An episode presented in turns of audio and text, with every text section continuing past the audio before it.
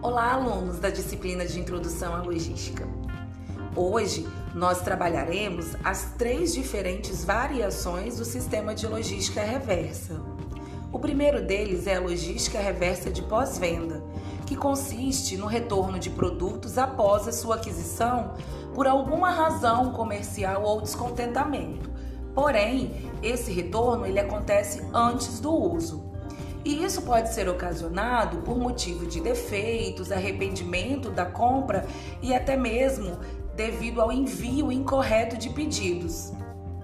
A segunda variação de logística reversa é considerada como reuso.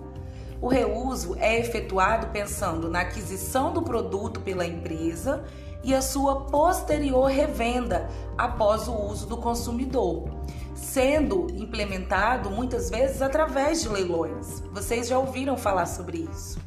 É muito comum em empresas comerciantes de livros, automóveis e também de móveis. A terceira e última variação da logística reversa é a logística de pós-consumo, que é um sistema que tem ganhado força nos últimos anos. Isso acontece porque ela se tornou obrigatória por alguns setores devido à Lei 12.305 do ano de 2010.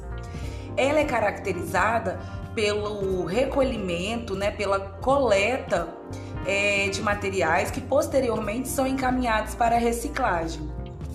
Essas são as três variações da logística. Recapitulando, logística reversa de pós-venda, reuso e logística reversa de pós-consumo. Até a nossa próxima aula.